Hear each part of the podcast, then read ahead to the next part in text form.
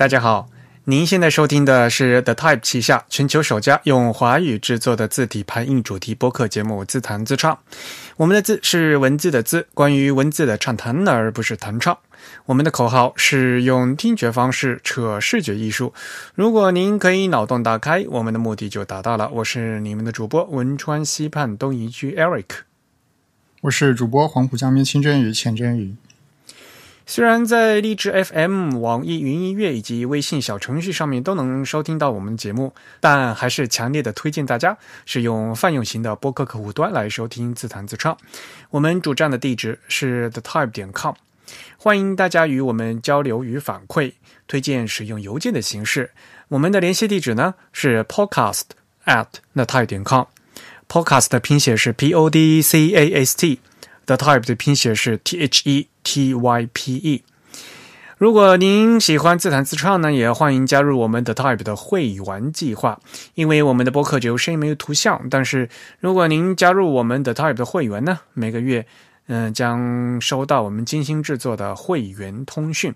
那有关会员的详情，请登录我们的网站 the type 点 com slash members 啊，请注意是一个复数的 s。那会员的费用呢是每个月的四英镑，也差不多相当于三十五块钱人民币，呃，也是给主播一杯咖啡的价钱。那么说到这个会刊，我们无论是节目呢还是会刊，都是定在周二发哈，所以。七月份，也就是我们的第二十三期会刊呢，会在七月的十四号发出去。我们在会刊里面呢，不仅会有全球文字设计和视觉文化的趋势的观察、精选评点书籍、展览文献等多媒体的深度阅读资源，还涵盖我们第一百二十八期和一百二十九期，也就是上期和这一期啊，我们播客的图文扩展，嗯，扩展资料啊。当然了，如果您不想被这个会员计划束缚，只是单纯想捐款的话，我们也是欢迎的。嗯，如果单纯捐款的话，请走支付宝 hello at the t i 点 com，hello at the t i 点 com。但尽管如此呢，我们还是积极的推荐大家来加入我们的会员计划，因为我们的会员呢，不仅啊有这个通讯了，我们还有比如说会员抽奖各种各样的活动啊。那么今天呢，是我们进入七月份的第一期节目啊，已经七月份啊，一不小心，二零二零年就过完一半了。那今天呢，是我们的第一百二十九期，嗯，哎呀，这个感觉六月份过得好快呀。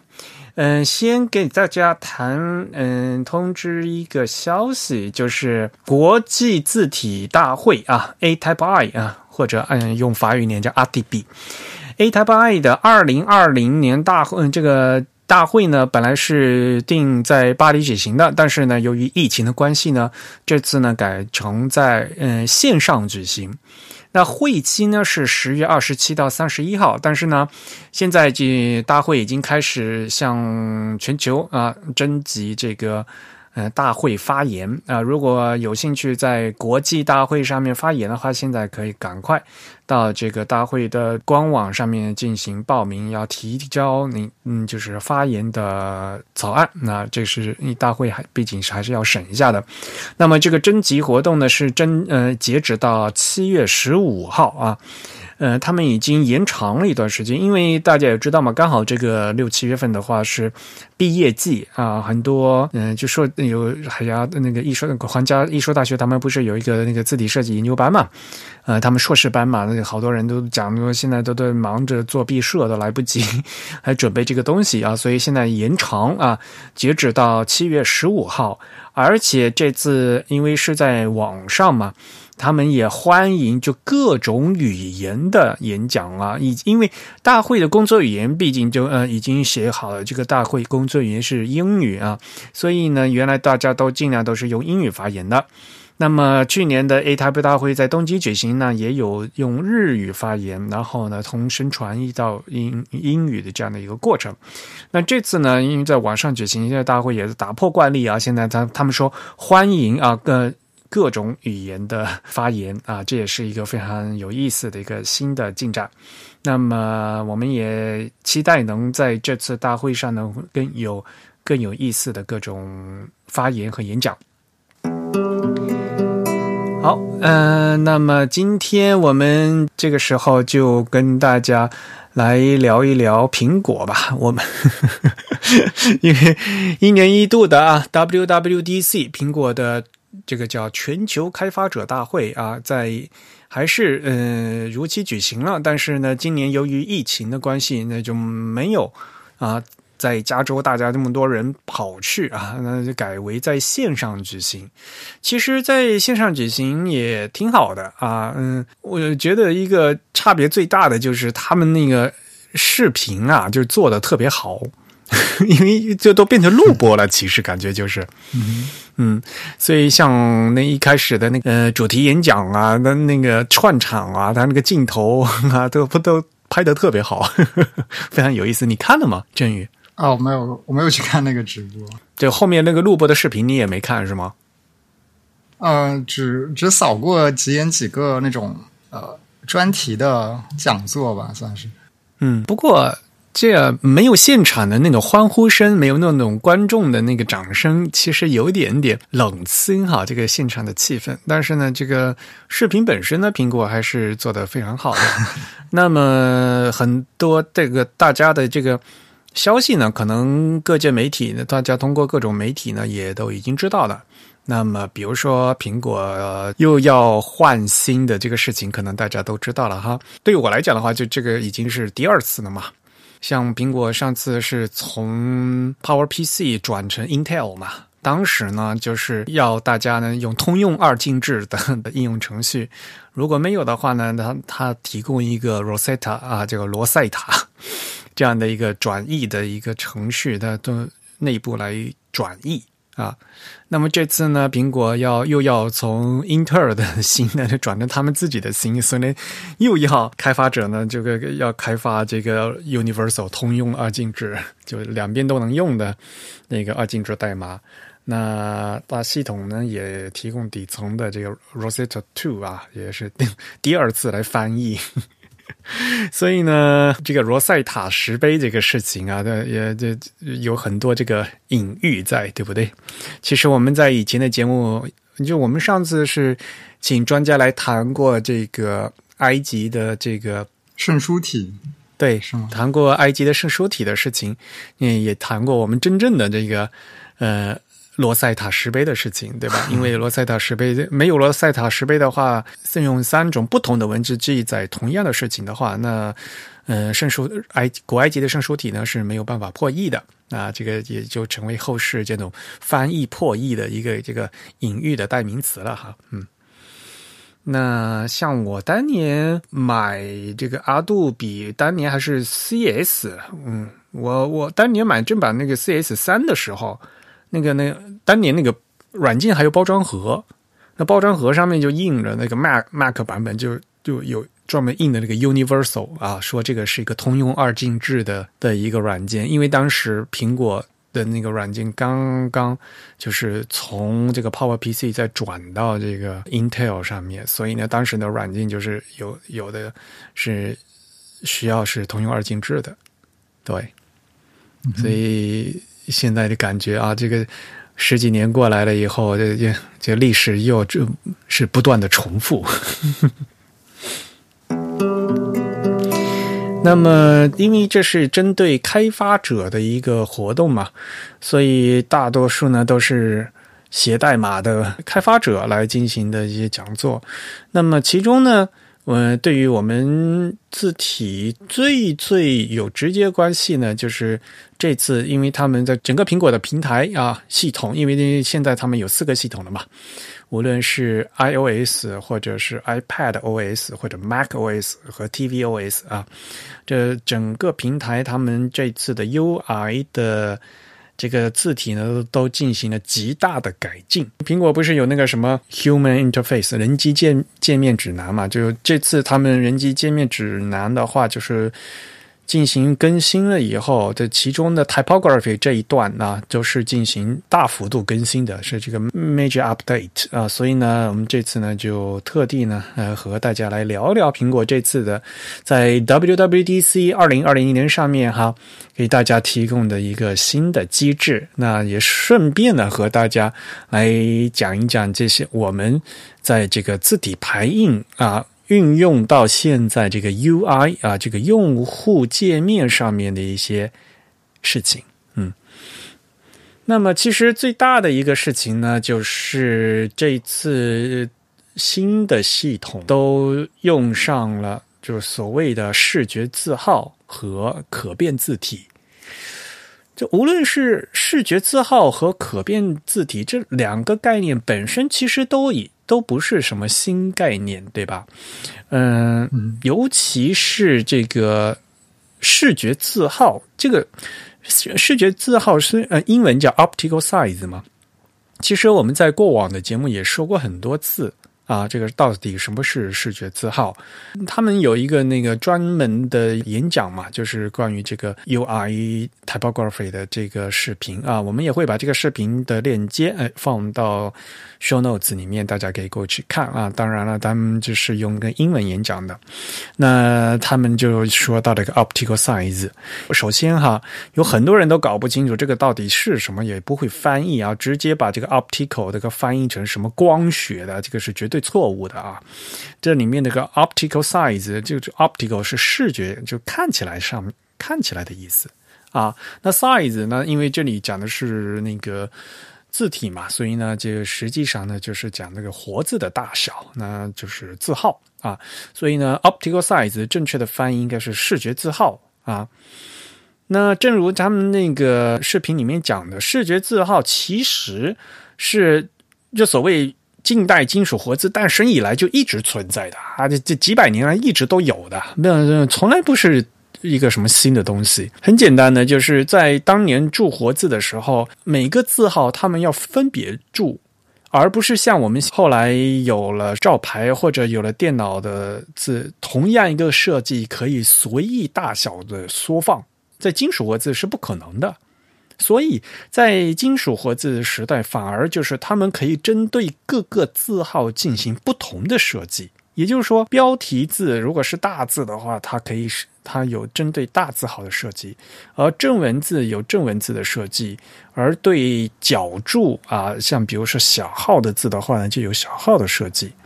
嗯，对，大家也可以想象嘛。对于角注号的这种小号字的话，呃，因为它的物理大小，签字的物理大小有限，所以当时它刻字的的这个笔画肯定和你这个放大的那个标题的字肯定是不一样的嘛，对吧？像这个东西的话，就是我们后世呢，就反而偷懒，用同样的一个设计去进行大小的缩放来代替。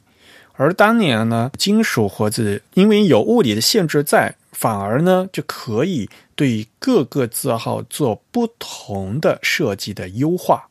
那所以呢，如果问什么是视觉字号，那就是说，就是在视觉上根据不同的这个字号，也就是文字的大小，进行相应的这个字体的设计。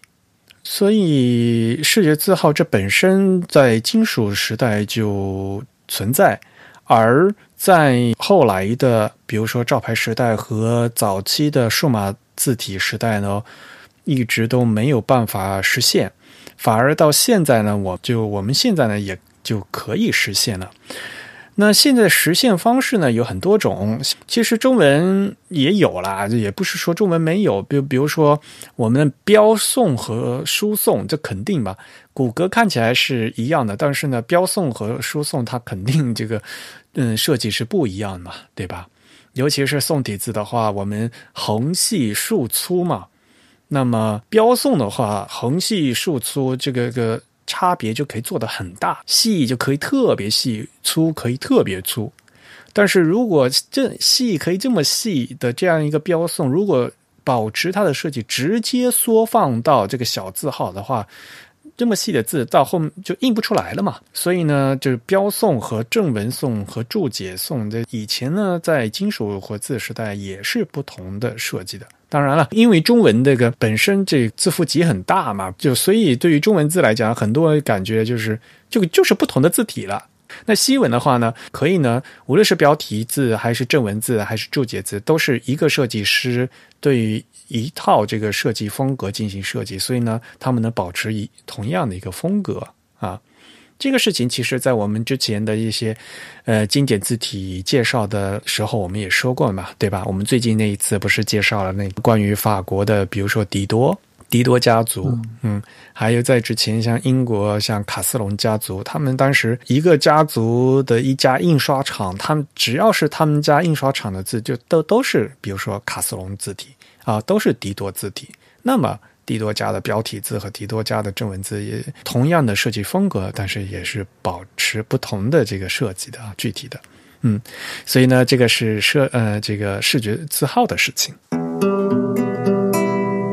第二个呢，就是刚才说的这个 variable font，就是可变字体。呃，熟悉字体技术的朋友都知道，最近这个可变字体是这几年以来一直都非常热的一个事情吧。那么，所以呢，今年到现在为止，苹果呢终于把这个可变字体带到了系统层级里面去。比如说，在 iOS 上面，苹果现在的字，他们系统字体是 San Francisco 嘛。他们原来是这个 San Francisco，它其实内部是分成两套的，就是一个呢是叫 text，就正文；一个叫 display，啊，就是标题，啊，就展示字啊，就就不叫不叫显示字啊，这个展示，嗯，展示用的标标题字。所以呢，也就是正文字和标题字，所以他们在这两套字的设计呢是不一样的。啊，那苹果的这一套 San Francisco 呢，在理论上讲呢，它的从设计角度来，苹果是呃按照二十 point 啊，就是二十点这个大小进一个风水岭来，嗯，来切，嗯，小于二十 point 那就用 text，就用这个正文字；大于二十 point 就用 display 啊。以前就是按这种方式区别，然后。Text 和 Display 它各有各自的这个字重，从细到粗，嗯，不一样。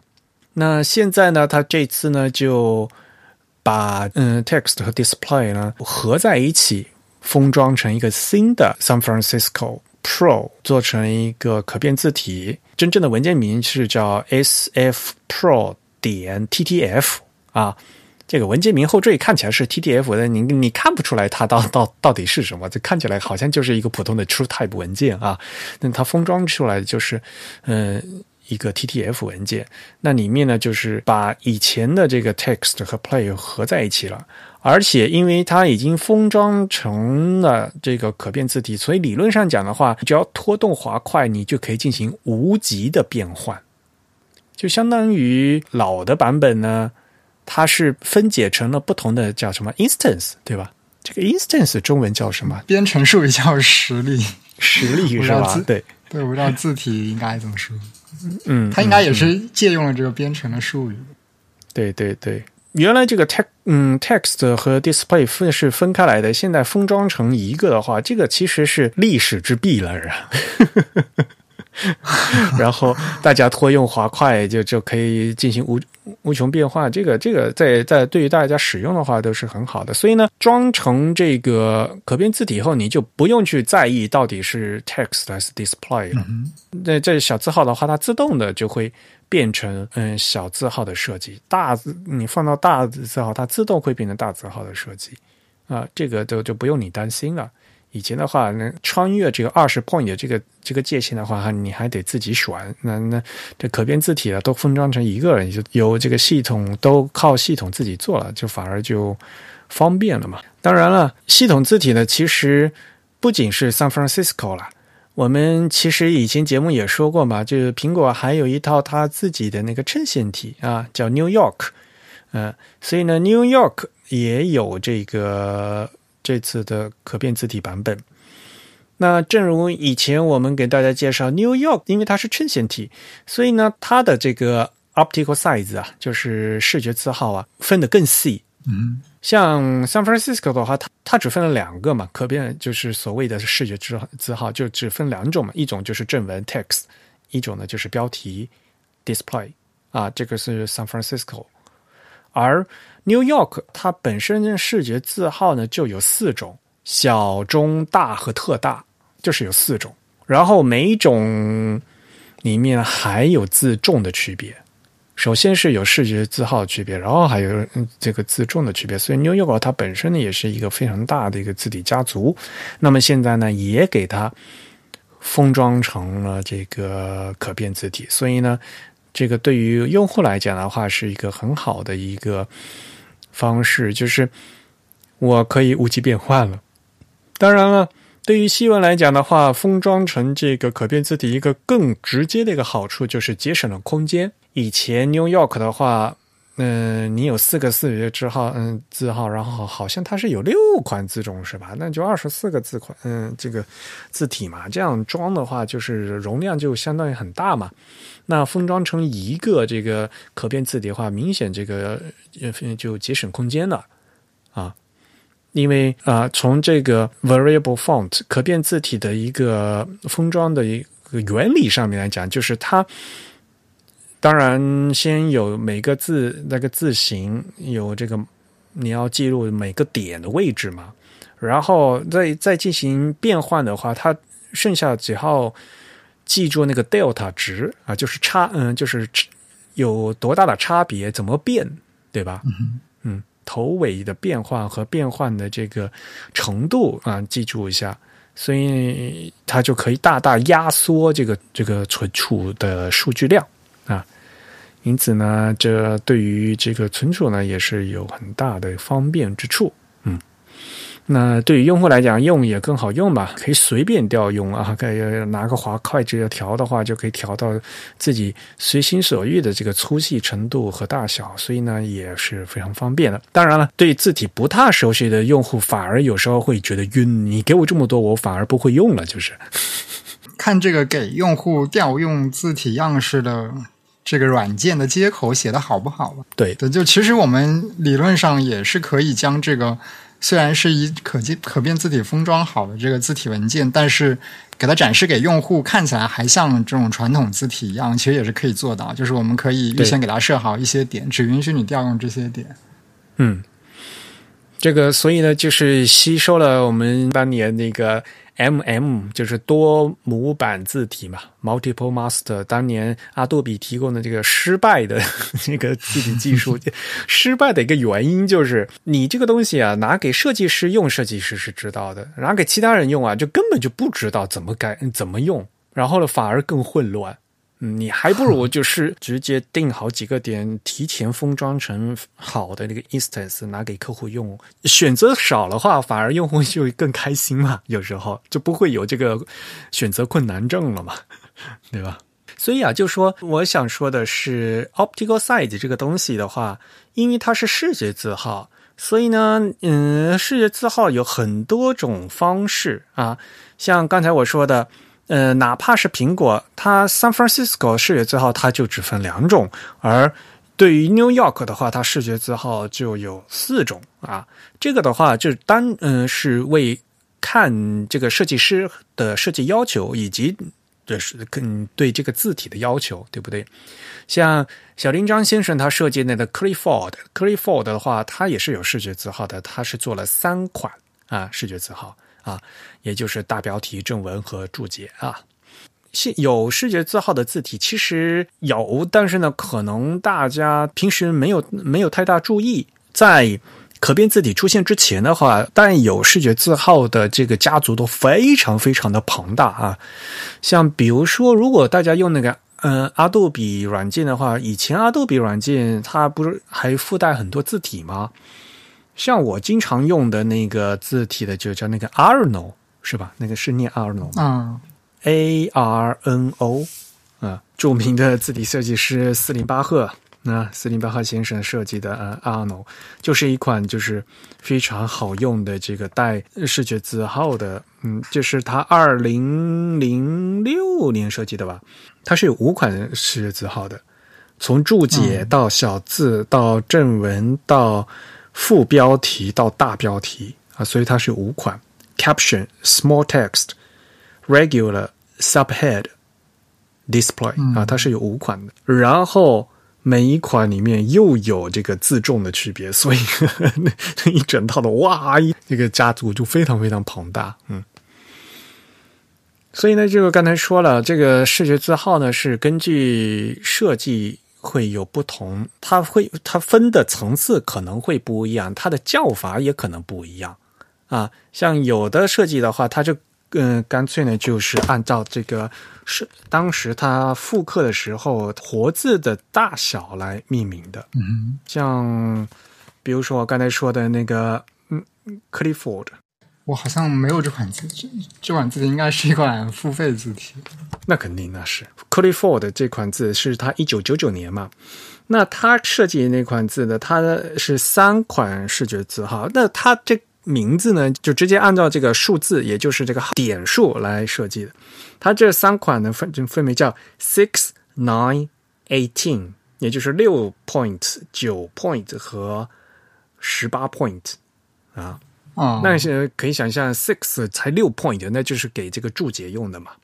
nine 的话就是九 point，一般正文用的啊。然后 eighteen 的话就是十八 point，稍微大点，就是给标题用的。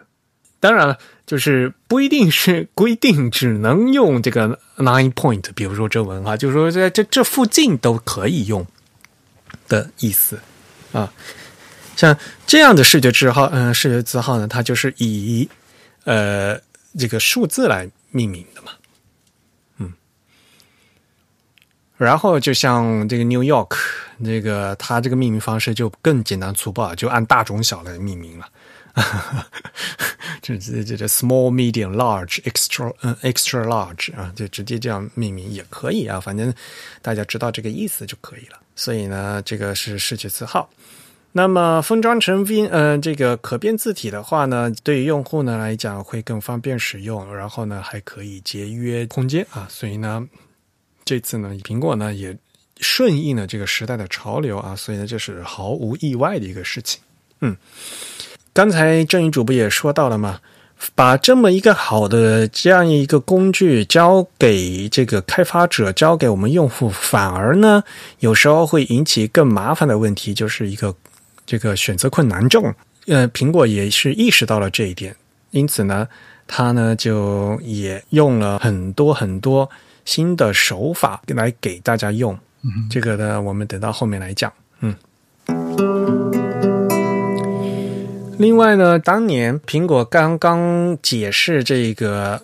他们开发 San Francisco 有标题和正文的区别的时候，他还给出了一段这个 tracking 的值哦，好像好像是的，对吧？非常细致的 tracking 的值啊。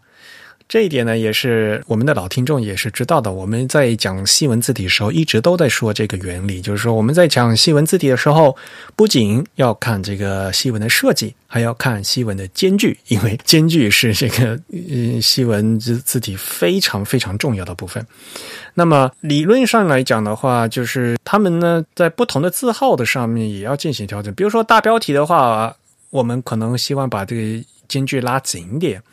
那小字号的话，如果还是同样间距的话，可能会糊掉，所以呢，可能要给它放开，对吧？所以呢，这他们会进行整体整体的这个 tracking 啊，这个字句的调整。那非常有意思了，就苹果他们在这次的这个视频里面哈。啊，还苦口婆心的啊，跟大家解释一下这个 tracking 和 kerning 是什么区别。那这个东西的话，对于我们来讲的话，是西文字体的基基础知识了，对吧？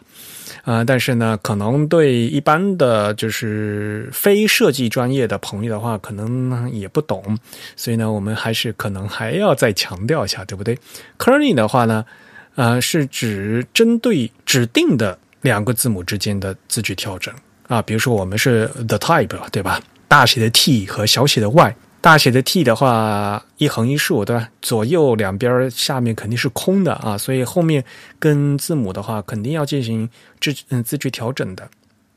所以呢，大写字母 T 和 Y 底下这个固定的两个字母之间的调整呢，这个是要细调的啊，这个是叫 kerning，我们一般叫字偶调整，因为因为叫是一对字偶对，嗯，而 tracking 的话就更接近于我们普通中国人的话，可能一谈字句调整的话，就是均匀拉拉开或者均匀压缩啊，这个叫 tracking。那么在这次呢，在苹果的视频里面呢，也同样的和大家介绍一下，我们不仅标题和正文里面改变了设计，也一进行了这个字句的调整。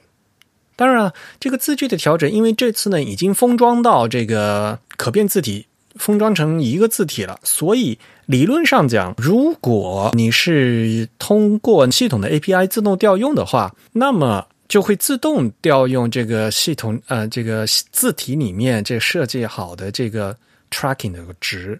所以呢，理论上讲的话，如果你用系统的话，你就不用再担心这个事情。但是呢，现在就是完全一个新的一个东西嘛，这个老的软件都还不适应这个新的东西嘛。还有呢，就比如说大家在做 UI 设计的时候，现在用的，比如说还是这个 Sketch 或者 Photoshop 嘛，对吧？这个第三方的软件，它现在还没办法按用这个苹果的那个 API 去调用这个字体的话，那么你比如说在 Photoshop 里面，你要去做一个那个 mockup，就是做一个那个假的一个那个 呃程序的那个图的话，那你自己调用这个系统的字，那那你就要手工的去调这个字句，让。它长得和这个实际系统调用系统上是一样的，那所以苹果把那个这个系统里面的那个 tracking 这些字句调整这个值啊都公布出来了，公公布出来给大家看啊。我这个系统里面的值是其实是这样的，所以呢，如果你们通过我这个系统的 API 自动调的。啊，自动调的你们就不用担心。但是如果你们自己要用这个作图软件，自己去 mock up，自己去 模仿的话，自己去做图的话，那么你们得手工调。那手工调，你们就得按照我这个数据去调，你才能调出和实际那个系统长得是一样的。否则的话，那个字句不一样，到时候排版这个的都都是乱的。不过我估计，我估计真的会去调这个的不怎么多。就在做设计的时候，可能在设计的时候没有必要那么的精确。这个你要看了，差别蛮大的。就是你就是越大的字体，嗯，那个越大嘛。你也知道，像现在它的，比如说在 iOS 里面，它那个大标题的话，其实这个层级还是拉的很很开的嘛，对吧？比如说那个邮件那个 mailbox 的，它最大上面那个最大的个标题 mailbox 还是蛮大的。如果字距不一样的话，还是能看得出来的啊。你就是说，这个设计师的效果图和最终这个产品的真实界面的差异是？对对对，这个肯定会有。对，所以呢，就是要做效果图的话，的确就做 mock up 的时候，你还是要认真看，要不然一看就看 就就做的很假，就是。嗯。而且现在你这个可变字体版的话，也是新版刚出来嘛，对吧？如果你还是用旧版的话，你自己还得还还得再再重新选呢，因为你原来是 是散包散包装的，对吧？你还自己想还要二啊，这个是二十二二十 point 以上的，你你得挑那个 display 啊，就是二十字号以下的，你还得换一个字体，然后还要做做 tracking，做一个效果图还很烦的。对，就我觉得，如果如果一个设计师他试图在一个常规的，比如像 Photoshop 或者在这个 Sketch 里面做一个像以前我们叫 Dynamic Type，嗯，对，就是类似这样一套系统所实现的这个 Typography，如果它要模拟这个字号、这个字的这个 Optical Size，还有这个一些 Tracking 的数值是完全一样的，其实是一件非常费力的事情。对对对。嗯，而且关键是，基本上我们认为设计师很难背下整个表的，所以他每次去做一个东西的时候，他都要去查这个表。对对对，所以苹果它现在也提供资源了嘛，就是就整个资源包。啊，对对对，他就把这个界面做了这个呃一个素材素材素材包，打成一个包。对对，有 Sketch 的，有那个 Photoshop 的，你可以到那个苹果的官网去下。我们所谓的新的系统平台啊，就这次它新发布的 macOS 的十一啊，就叫什么 Big Sur 和这个 iOS 十四，这个新的平台，嗯，这个新的，因为它是整体那个是支持可变字体的嘛，所以呢，系统 UI 就刚才我们说的 San Francisco 和 New York，它有内置的一个 Track Table 系统，就会调用这个 Track Table 这个表里面的值。嗯，那今年呢，就苹果对整个平台哈，它对这个凡是这个字体包里面有这个 track 这个表，或者以前叫 stat 表啊，有这个表信息的字体的话呢，那么这个新的系统呢，都会去帮你去做这实际的 tracking 的调整。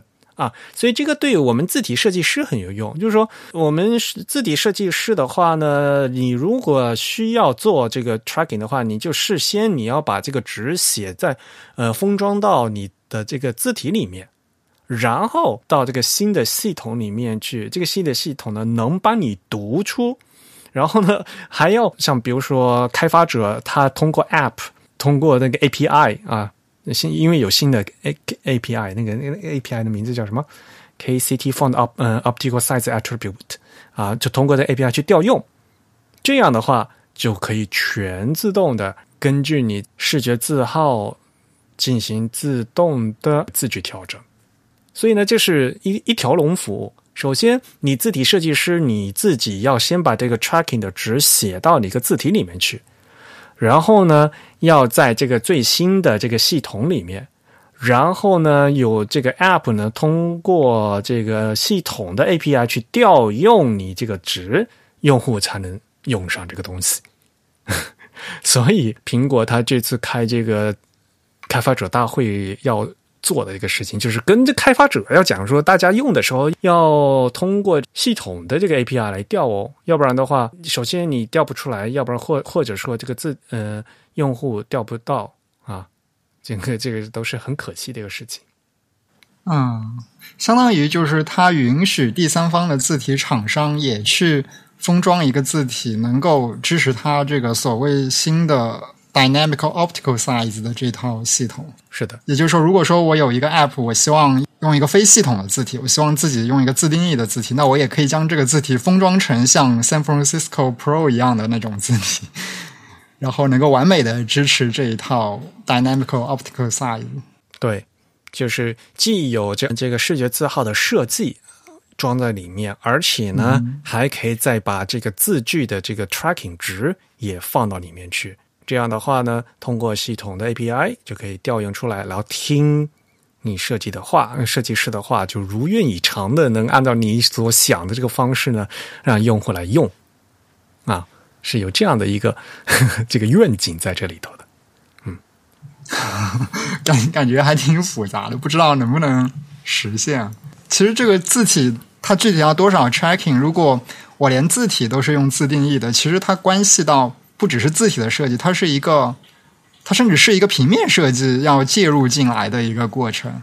是的，对，所以这个就需要平面设计师，甚至是这个 UI 设计师再去跟这个字体开发者和字体设计师进行一个合作，才能实现的这样一套东西。嗯，刚才也说了，这个 tracking 这个值肯定就是先一个默认值嘛，对吧？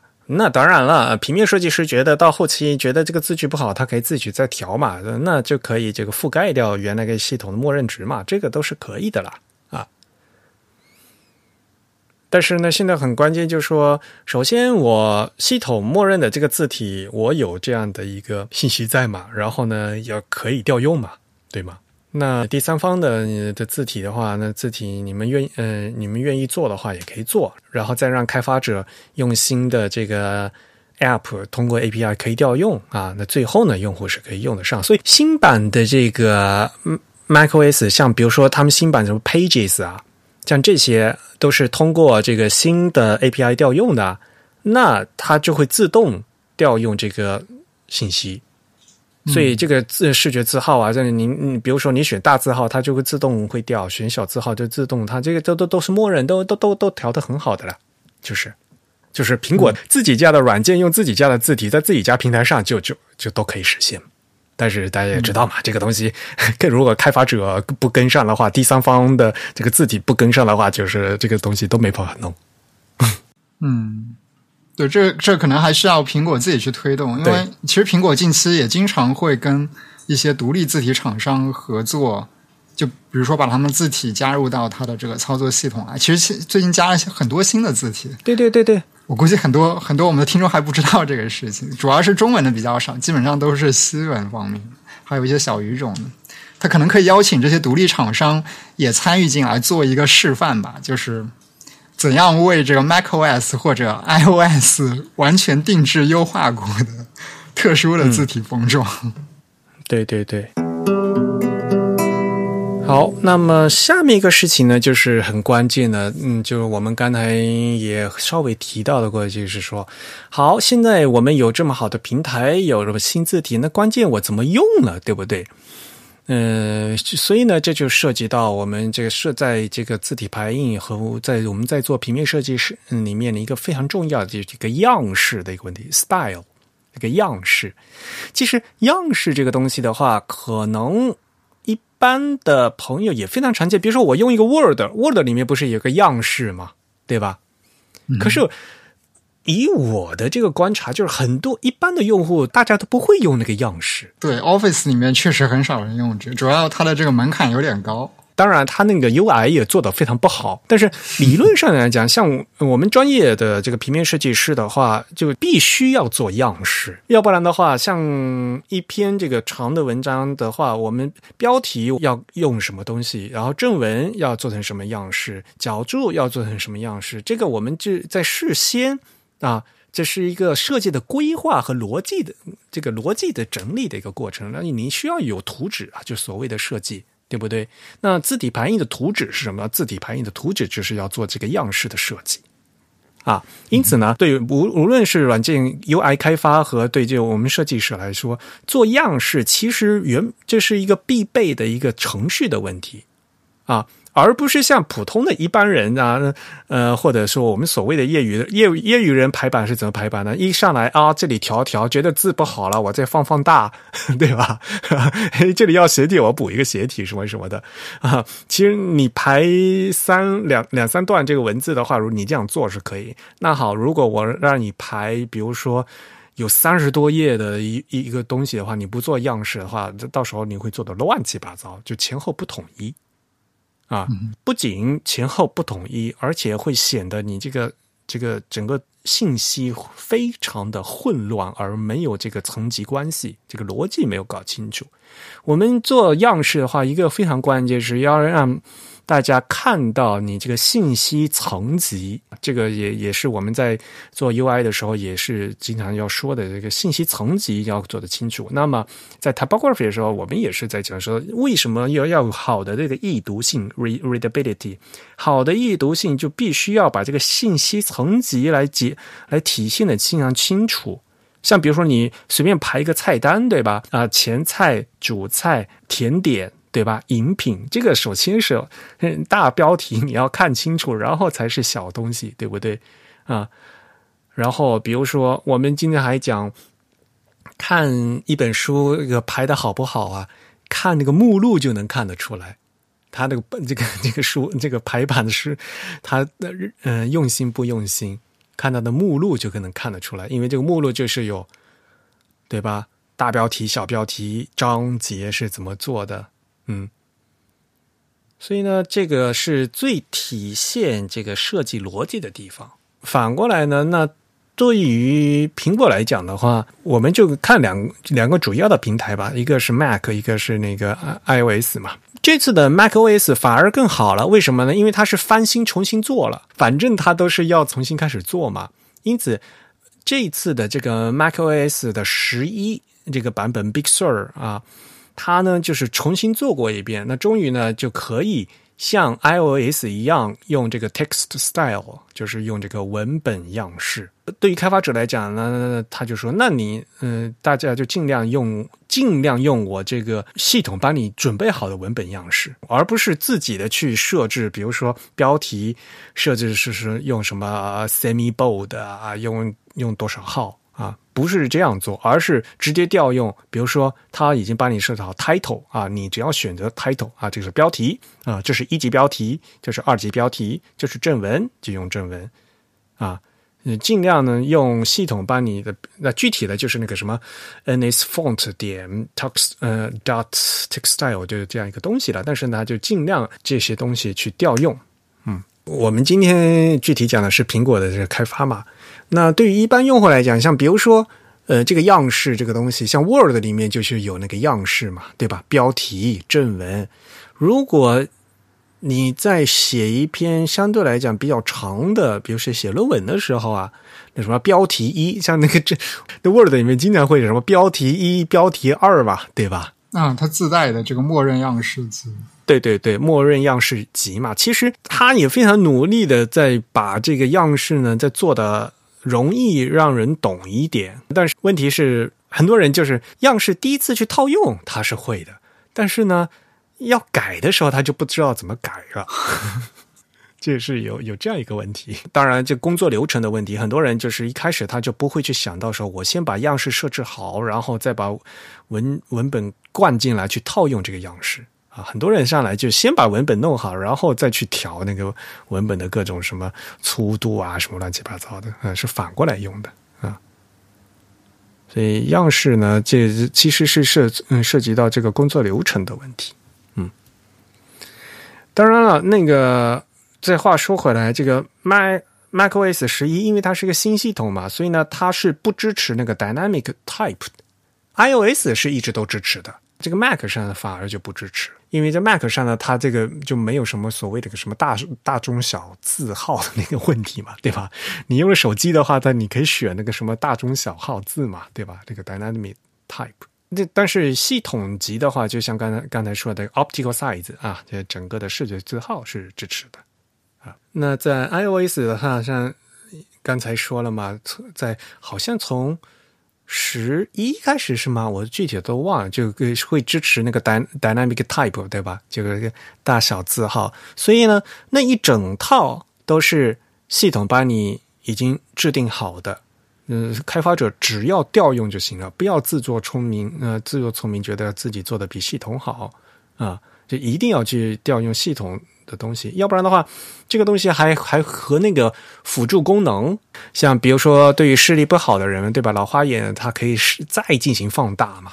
再进行放大，它会一整套一起放大的，标题、正文、脚注、小字、强调。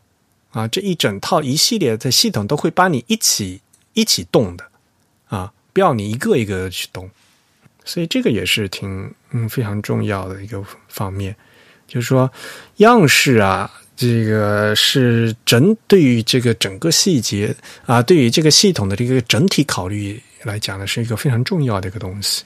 嗯，这次倒是有一点，他们在这个细节里面讲到的。在那个 CSS 里面调用的时候啊，font family 用什么那个 Apple System 这个系统字调用嘛？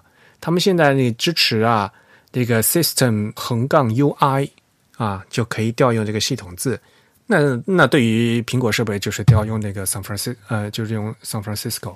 然后他们现在就是一整套，不仅有 San Francisco，还有这个原体字啊，所以呢，可以通过什么 UI Rounded 来调用，然后。如果你要选择那个 serif 啊，那这个 U 你可以选写成那个 font family 的 UI serif，你只要这么写啊，就可以调用到 UI 的 serif。这个具体的就是那个 New York 那款字。对，这主要是因为苹果将它这几个系统字体其实是隐藏起来的。对对对，隐藏起来就导致了浏览器其实是认不到这几个字体。它如果用这个字体名称去找，它会发现没有这个字体，所以找不到，暴露一个 新的接口来去调用它们。但对，其实，在之前或者说到我们这个节目目前为止的这个日常实践中，其实用这个就 System UI 这个这个暴露的这个名称，其实现在就可以用。比如现在的这个 Safari 它就支持，是的。然后那个好像 Chrome 有一个另外的名字吧。也来支持这个，但是之前好像用 System UI，大家就觉得会有会引起一些一些问题，比如说它会跟它好像在 Windows 里面会有一些什么样的问题，这就导致有一些开发者他就不愿意去用这个，所以大家现在常用的呃，为了能兼容跨系统，然后跨这个平台的这种方式，大家一般会写这个横杠 Apple 杠 system，好像是这样一个名称。对对对。然后在那个 Chrome 里面会写一个叫什么 Blink Mac System 什么的什么什么什么的一个很长的一个名字。各种 hack 嘛。对对对，所以接下来就是苹果，它会当然它会暴露更多的这个嗯嗯已经封装好的名称，然后来调用那些本来被隐藏起来的这个系统字体。但是我不知道它这个跨浏览器，然后跨平台的兼容性能不能到达一个理想的状态。那首先，它至少至少要先放出来嘛，所以他这次就说它是这样的嘛，对吧？然后他也肯定是从自先从自家的 Safari Safari 开始先对应嘛，对吧？嗯，这个哎呀，对于跨平台的这个浏览器来讲都是这样子啊。你 Windows 上的这个 Chrome 和这个 Mac Chrome 嘛，对吧？哎呀，有各种各样的问题。啊，刚才说到个样式，还有一个样式，不仅就是字句，这个对行距。还都都有这个样式的处理的，而且非常有意思。他们他们用的是 lighting，不是用那个 line height，呵 呵不是用了行高啊。当然，对于这个行高行距这个问题，我们以前也专门录过一期节目。如果有兴趣的听众，还可以再翻回去看啊，因为这个事情的确是非常复杂。那么，在这个样式里面的话，这次苹果提供它就比如说，如果你要想你想把这个行距。弄紧一点或者弄松一点啊，你就用它的样式。他给你准备样式，比如说 loose leading 啊，就是比较松的行距，或者紧一点的叫 tight leading。你就嗯，他已经把你是嗯定好了这样的一个样式样式，所以你直接在大码里面就写，而不是直接写一个是具体的数值。比如说，我就比如说我就一个加原来原来的 leading 是十二 point，我现在改成十四 point，你就不用这么写。啊，你就直接写 loose leading，它就会帮你调，嗯嗯，所以这个都是样式的好处，因为你这样的话就会，它会整体的帮你调，然后要变的话会整体的帮你变，按比例还帮帮你变。这个是这次呢，在系统弄完以后呢，无论是在 iOS 上面还是在 macOS 上面呢，苹果帮你啊准备了这个所谓的 typography 的样式，但是呢，其实对于我们。原本的这个平面设计、UI 设计来说，这个样式这本身这样的一个操作本来就是非常重要的。所以说呀，其实今天讲这么多呀，我们我自己看了他这个视频以后，最大的一个感受就是说。哎呀，很多开发者其实是对这个 typography、对字体排印的一些基础知识啊，还不是非常了解，所以呢，需要这么苦口婆心的跟大家讲这些东西啊，要不然的话，可能对大家用起来会非常混乱啊。本来来讲的话，像有些东西，无论是 optical size 视觉字号。或者说这个用样样式调用，当然了，他会给你讲，呃，他准备了什么样式，然后你才会用嘛。但是用样式这个事情本身的话，是设计流程的一个非常基、非常基础的一个东西啊。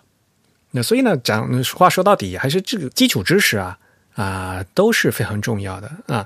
像西文什么 kerning 啊、tracking 啊这些基础知识啊，只要掌握好了，你无论你是在在做 UI 还是在做平面，还还在电脑，呃，像以前没有电脑的时候，你在照牌机上都是受用的。所以这个大家其实啊，在学字体的时候啊，这些基础知识还是非常关键的。像这次一呃，刚才一直都在讲这个苹果那个 UI typography 的那个视频里面的东西嘛，其实他们这次有另外一个跟。呃，也其实不算字体，但是和字体搭一点边儿的，就是那个 symbol，他们就是做了一套以字体的那个封装格式做了一套图标嘛。啊，就那个 SF symbols。对对对，symbols。去年是 symbol 嘛，今年是 symbols two 啊，它就升级了一下。哦，它出了一些新的图标，看好像还有彩色的是吗？对对对，因为像比如说那个天气预报嘛，天气预报必然要彩色的啊，那个太阳是。啊，而且美国人画的太阳是黄色的，对，就像那个东西嘛，这个这支持彩色还，但是它里面呢也跟和大家介绍了一些非常基础的知识，比如说它这个图标，因为它是用字体封装的，所以呢，它帮你画好的时候啊，它是和那个同样字号下面的那个西文字母它是对齐的，而且它这个对齐呢，不是纯粹的这个。图标外框和这个文字的对齐，而是视觉上的对齐。什么意思呢？就是说它的上边缘可能是大写字母高啊，下边缘的话可能是。比如说是降部线啊，那当然大家也知道，嗯，西文最重要是那个基线，对不对？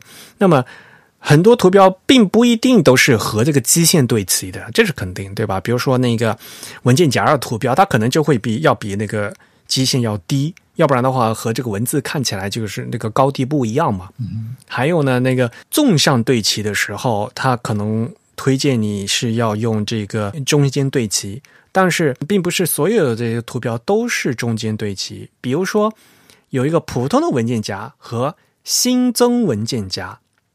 新增文件夹是普通文件夹那个图标的右上角多了一个那个加的一个符号。嗯哼，这两个图标在对齐的时候，那你就不能就纯粹的就是外框对齐嘛。对吧？而是应该视觉上的，就是文件夹那个本身是对齐的，而让那个新增的那个那个加呀，再稍微右往右凸点，那个没有关系。嗯，如果你但是如果是外框对齐的话，就会把右边上面那个加号一起当成一个大的外框，然后再去和上面那个普通的文件夹对齐，居中对齐啊，就会偏掉嘛。嗯，所以这些东西的话。你要说很简单吗？非常简单的，非常简单的道理。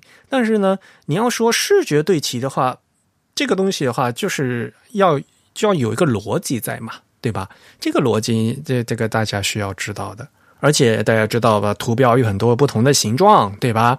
那像大家也知道，如果是几何上面一个三角同样高度的一个三角形、一个圆形、一个正方形，看起来是不一样大的。像这些，这个是比如说是是错觉。啊，视觉补偿补偿，你说是平面设计的基本知识吗？也是。然后这是字体设计的基本知识吗？也是。所以你说这个 symbols symbols two，它是嗯画本来来讲呢，它是图标啊，理论上讲图标跟这个字体没啥关系。但是呢，因为它是封装成了字体的格式，所以呢，它就会有涉及到这样的一个问题。而且比如说，同样一个图标，它呢会有大、中、小三套。苹果的这这在视视频里面又提醒大家，虽然一个图标有大、中、小三套，但是这个大、中、小嗯三套并不是单纯的放大缩小成的，因为这会导致，如果你直接放大缩小的话，这个线条的粗度会看起来不一样。嗯，像比如说一个那个加号，你如果是单纯的放大缩小的话，这个看起来那个线条的粗度就会不一样的。所以它呢又重新进行了调整，虽然是有大中小三嗯三套，但是看起来在同样字号大小起来，要看起来线条的粗度是要一样的，对吧？这个也是很普通的一个视觉调整的问题。这个在字体设计也是非常非常基础的东西。像我们以前的节目里面也说过吧，我们有这个小型大写字母，对吧？嗯，小型大写字母可不是。大写单纯的大写字母拿去缩小百分之几就是那个样子的，因为如果你单纯的直接的缩小的话，这样缩小起来肯定那个字字母那个笔画就细了呀。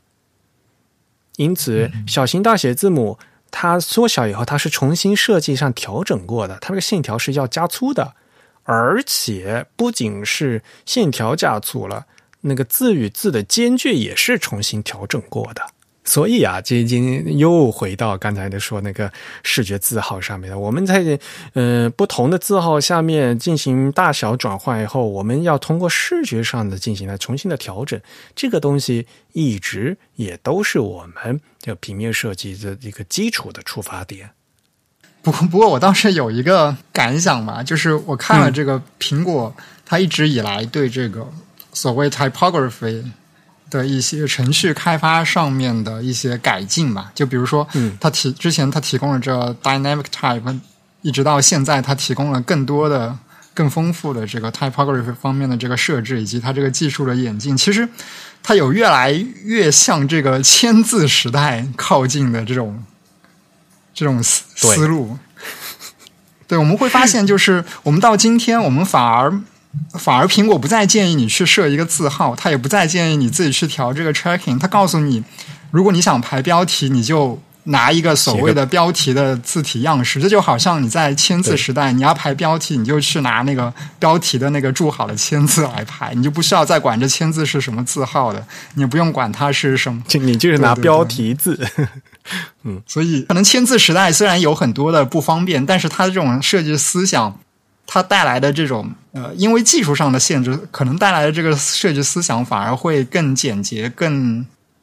更易于入门，我不知道是不是这样说合适。但是前提一个条件就是要有一个人事先先帮你把这个标题字先做好嘛，对不对？对对对，要像有苹果这样的，首先有厂家先帮你把这些字体做好了，然后呢又帮你把这个 API 的这些东西都封装好，拿给你用了。作为开发者，你有这个资源能调用就可以了嘛？否否则的话。嗯，没有办法，你还得自己哼哧哼哧的自己造轮子嘛，对吧？对，其实我觉得这个所谓的这个 S F symbols 也有一点这种感觉，就是我们知道，在这个排这个活字排印的这个时代，在签活字的时代，有一些这个图形的东西，我们也会将它们铸成签字的那种字母，对，各种花边啊什么的哈，符号啊，然后就铸成一个个签字，对，让它以一种文字的形态可以更容易排进去，因为。在曾经，你要这个图文混排，其实是一个很难的一个技术。你要在一个签字排好的版面上再插一张图片进去，其实是很复杂。但如果我能把图像转成一种跟文字类似的一种小的一个部件，给它拼进去，那可能这个排版就会便利很多。现在这个 S F symbols 也有点这种感觉。对的呀，以前像图文混排可是非常难的事情，因为文字的话是用个签活字嘛，对吧？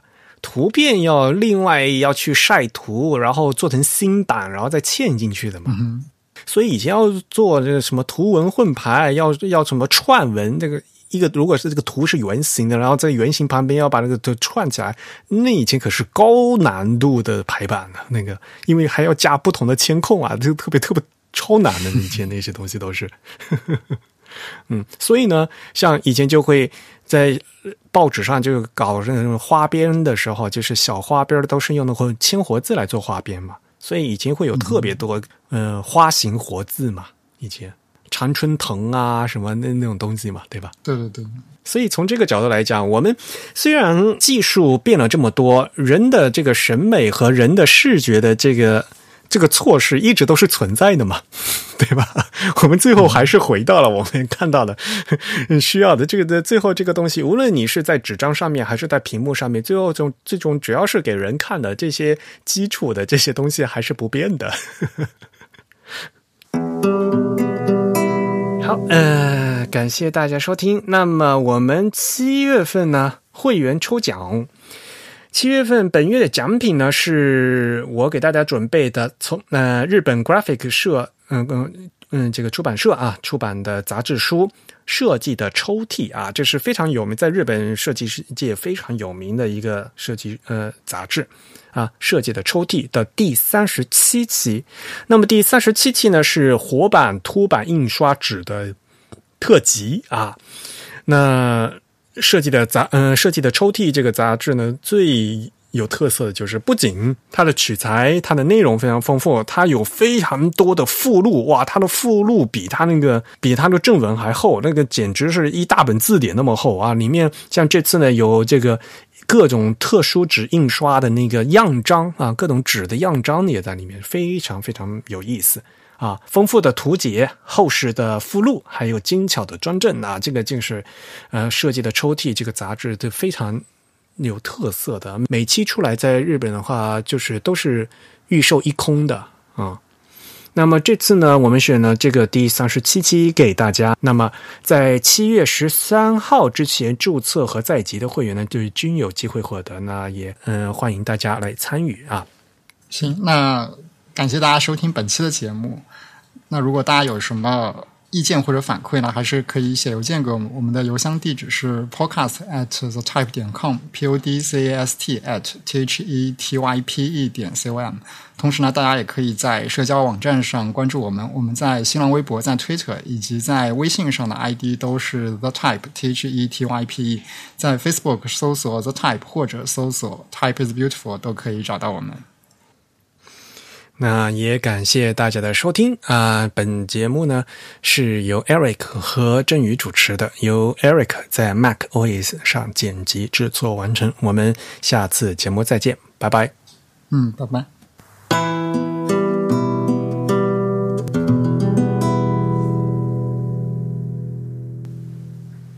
啊，所以你没有看，你没看那个江江讲的话，对吧？哦，我看过一点点，就我没有仔细看那个视频。我看到我看到他出来讲的，就是他应该是那个视频后半部分出来讲。对对对，江江的声音特别特别的沙哑，就是讲到后面我都我都很担心，那你他是不是要喝口水？觉得。